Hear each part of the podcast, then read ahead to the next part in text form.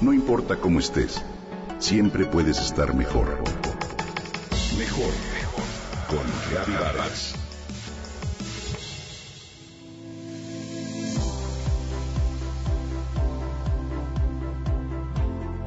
Si bien hay tantos tipos de relaciones como personas, actualmente el amor parece haber comenzado una nueva reinvención en algunos países occidentales. Este se desvía del típico patrón, inicio, vivir juntos, casarse, tener hijos. Te comparto. Un nuevo tipo de soltería surge.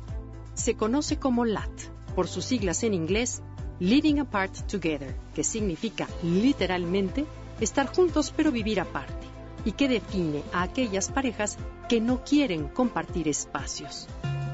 Esta es una forma de vínculo que consiste en tener una relación seria y estable, con todo lo que ello conlleva, pero sin llegar jamás a compartir domicilio, y evitar así algo que muchos temen, la convivencia diaria. Hoy, las nuevas construcciones de edificios son monoambientes. Casi han quedado en la prehistoria los departamentos con espacios amplios o extendidos. No existe un lugar para otro ni física ni imaginariamente.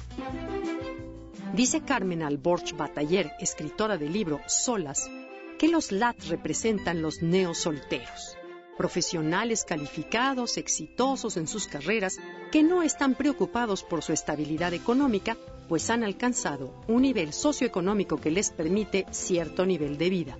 Les permite viajar, salir a comer, al cine, al teatro, así como disfrutar de nuevas tecnologías. Disfrutan de su soltería y no tienen como prioridad la vida en pareja, ni mucho menos el matrimonio. En esta nueva soltería no hay un compartir. Ellos ponen las reglas y los límites, los horarios y hacen y deshacen a su antojo. Algunos de los especialistas en el tema abundan en el miedo al compromiso que los LAT poseen así como al hecho de que no toman responsabilidades ni roles dentro de la sociedad. ¿Será que como sociedad cada vez nos tornamos más egoístas? ¿Será que nos convertimos en sociedades extremadamente individualistas, donde compartir y abrirse con el otro es visto como una amenaza? Aunque en nuestro país el fenómeno LAT no ha tomado la misma fuerza que en países anglosajones, Japón o el norte de Europa, ya se ven algunos casos. Quienes definen esta forma de vivir en pareja dicen que se presupone que cualquier pareja que funcione bien, en la que hay amor y respeto, tiende a la convivencia.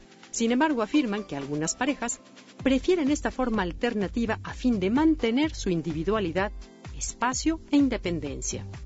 Dicen que ser pareja LAT no significa renunciar a la fidelidad o al hecho de compartir tu vida con alguien, pero sí renunciar a lo obligatorio de compartir hasta el último detalle con la otra persona.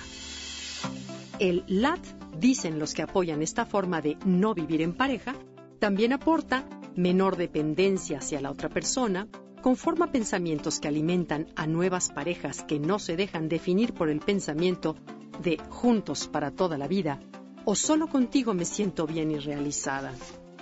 Este movimiento no solo alcanza a parejas que acaban de mudarse juntos, sino a otras casadas y con hijos, tal y como refleja el caso del doctor Tim Burton y Elena Bonham, uno de los ejemplos más sonados del LAT y que a pesar de tener dos hijos de 11 y 4 años, mantienen la relación aún mientras viven separados en Londres. Vivir juntos pero separados es un nuevo modelo de relación amorosa. Una opción para algunos y para otros simplemente no. ¿Tú qué opinas?